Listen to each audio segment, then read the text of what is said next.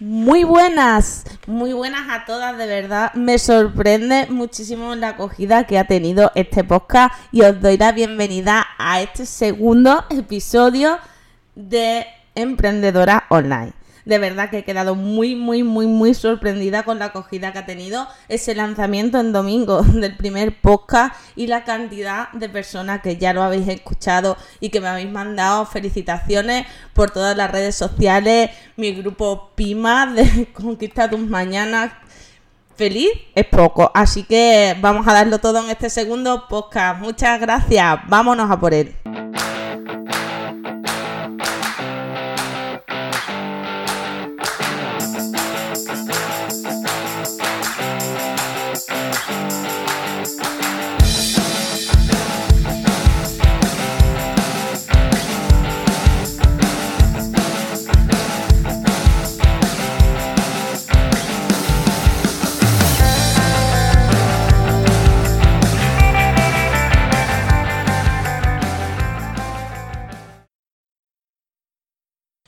Muy buenas, ¿qué tal? Pues bien, hoy vamos a hablar de la metodología con la que yo trabajo en empresa. Soy Eva González Mariscal, directora de Induscom y del curso Rosa, entre otros muchos proyectos en internet y bloguera en el blog de Mamá Convergente. Hoy quiero que, aprendáis la filosofía de trabajo con la que yo trabajo, con la que trabajo en consultoría, con, con las personas que vienen a buscarme y en general en la vida con mi filosofía de trabajo general, que es el link management, ¿vale? El link, yo lo resumo de forma muy sencilla, es tener un producto y lanzarlo lo antes posible sin que sea perfecto. Yo me he encontrado que la mayoría de emprendedoras, uno de los primeros problemas que tiene es precisamente de lanzamiento de productos. De que sientes cierta inseguridad de si va a funcionar, no va a funcionar. Y en lugar de atreverse y lanzar su producto de, una forma que medianamente se pueda, no es cuestión de poner una mierda en el mercado, no es eso. Porque además entonces nos podemos encontrar una respuesta obviamente muy mala para nosotros. Pero sí que no hace falta que sea perfecto, no hace falta que todo tenga todas las funcionalidades con las que soñamos. De hecho, eso es improcedente porque podemos alargar muchísimo, muchísimo, muchísimo los tiempos de desarrollo, podemos quemar si tenemos en nuestro cargo los técnicos, introduciendo nuevas cosas que simplemente es reflejo de la inseguridad que sentimos para lanzar eso que tenemos en mente. No tiene que ser perfecto, lo que sí tenemos que saber venderlo. En el podcast lo tenía muy claro. El podcast lo primero que digo aparte de que yo he estudiado empresa, no soy una persona de marketing, soy una persona de empresariales, es que las ventas es lo primero. Si tú no puedes vender, si no eres capaz de venderte a ti, no eres capaz de vender tu idea, no eres capaz de vender tu negocio a los demás, no eres capaz de que nadie confíe en ti, no vas a hacer nada. Pero si además no tienes un mínimo viable que enseñarle a nadie sobre lo que estás haciendo, tampoco. Y no te van a comprar exclusivamente porque tu idea sea muy buena. A veces por mí han apostado personas que simplemente con la propia idea que tenía ya se han atrevido a decir, oye sí, confío en ti, vamos para adelante. Por la forma que tengo de vender los proyectos, por la forma que tengo de, implicarme en ellos, porque hablo con pasión, porque hablo creyéndome de verdad las cosas, porque me las creo no porque lo, lo en cierta manera, sino porque de verdad cuando lanzo algo creo en ello, creo que es lo mejor que puedo dar. Eso además quita mucho la ansiedad del resultado. Eh. No, no estoy pendiente constantemente de que funcione, aunque claro que te llevas decepciones si luego no funciona, pero te tienes que acostumbrar también a la decepción.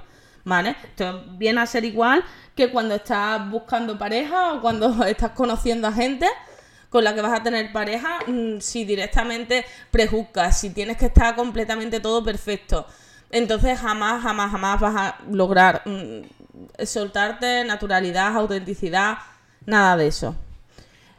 Para que las cosas funcionen, para que podamos empezar a vender y la única manera que tenemos de saber si funciona es el mercado, es el que manda, es el que te va a decir si sí o si no. Pero el mercado cuando tú tengas el producto y la gente te lo compre. No cuando tú tengas una idea y tu amigo te, digo, te diga que lo haces muy bien y tu cuñado te diga que lo haces muy mal. Lo único que funciona es que crees ese producto y servicio y lo lances al mercado. Y ningún consultor del mundo, ningún mentor del universo te puede asegurar que funcione o que no. Y mira, los estudios de mercado al final son una caca. A mí cuando me hablan de estudios de mercado, yo me pongo muy reticente, porque a pesar de que yo he estado dos años en marketing, en la facultad de marketing, lo que es investigación y técnicas de mercado, y aprendí a hacerlo y lo he tenido que hacer mucho. En temas de consultora, un estudio de mercado no puede asegurarte que te vayan a funcionar las ventas. Sí que te puede orientar si tienes un mercado suficiente, porque hay ciertos tipos de negocios que dices tú, bueno,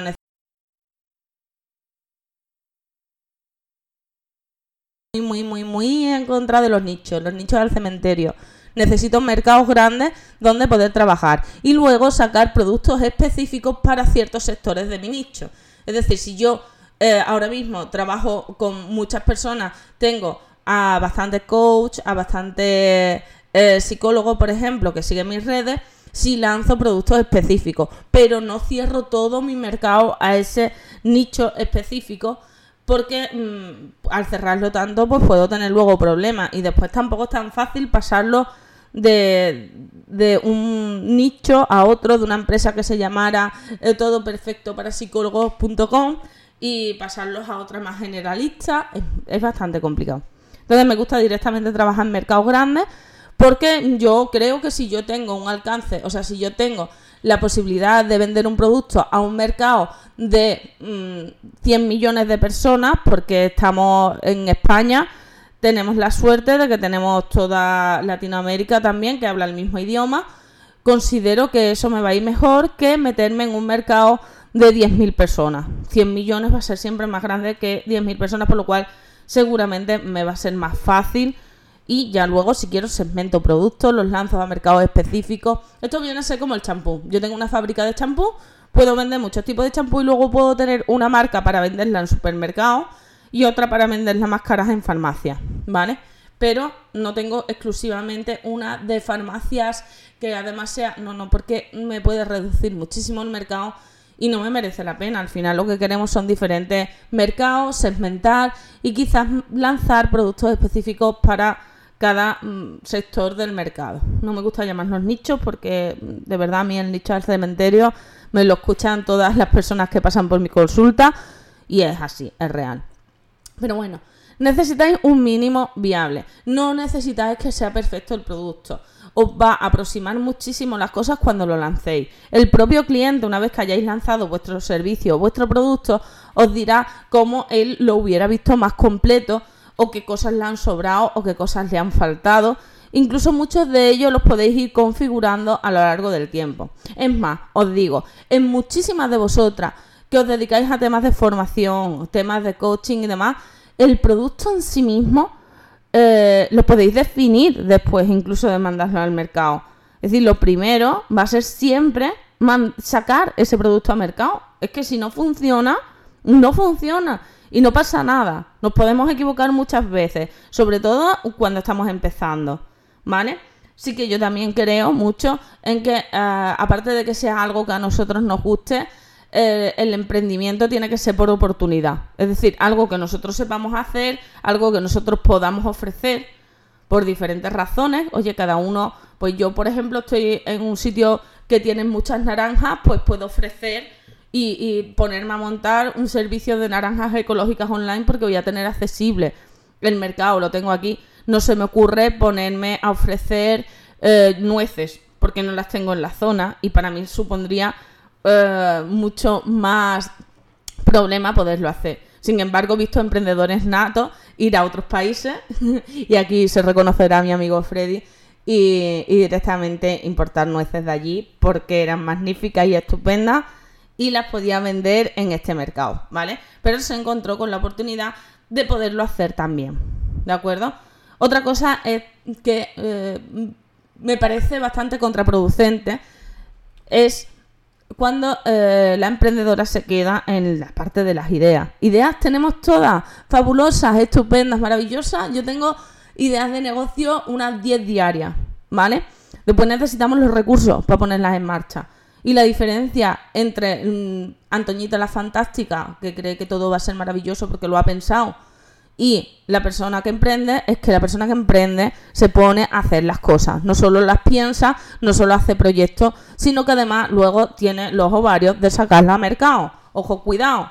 Ojo, cuidado. Que eh, a mí ideas geniales, 40.000. Más otras ideas geniales de montones de personas que se le ocurren y dicen, no, no, ponla en marcha tú. No, no. o sea, yo ya tengo mis propias ideas. No puedo poner en marcha ni siquiera mm, un 1% de las ideas maravillosas que tengo de negocio ni se las puedo encasquetar a otras personas, porque eh, la mayoría me fallan en la acción. No hacen las cosas, si no las haces no va a pasar nada. Por mucho que tú le digas a tus amigos, te pueden decir, sí, sí, eres genial, maravillosa, qué ideas más estupendas tienes, pero no lo sabe.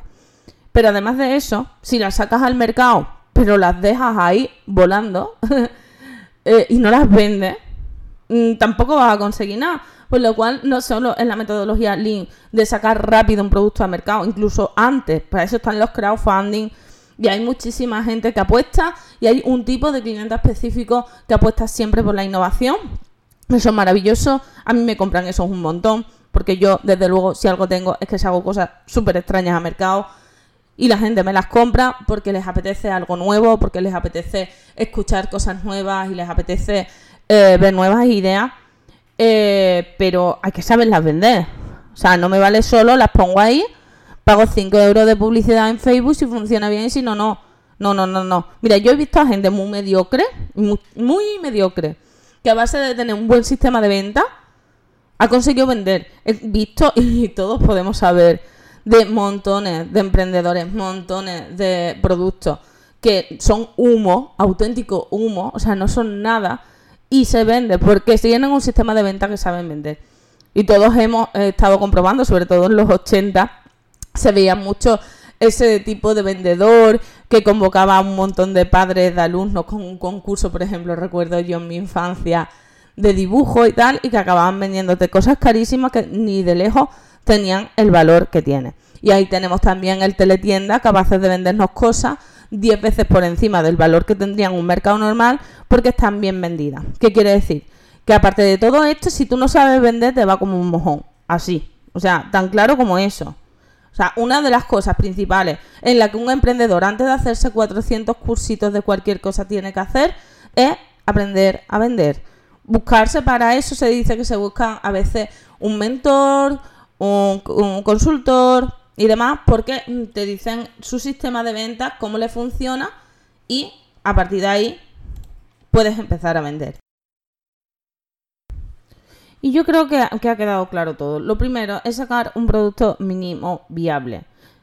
Mm, lanzarlo al mercado y durante todo ese tiempo, incluso antes, aprender a vender tu proyecto. Porque si no lo sabes vender, si no sabes tratar con clientes, si no sabes cómo venderlo, pero venderlo de verdad. No exclusivamente marketing, sino hablar con personas, sino convencerlo para que tu propuesta es la mejor, ¿vale?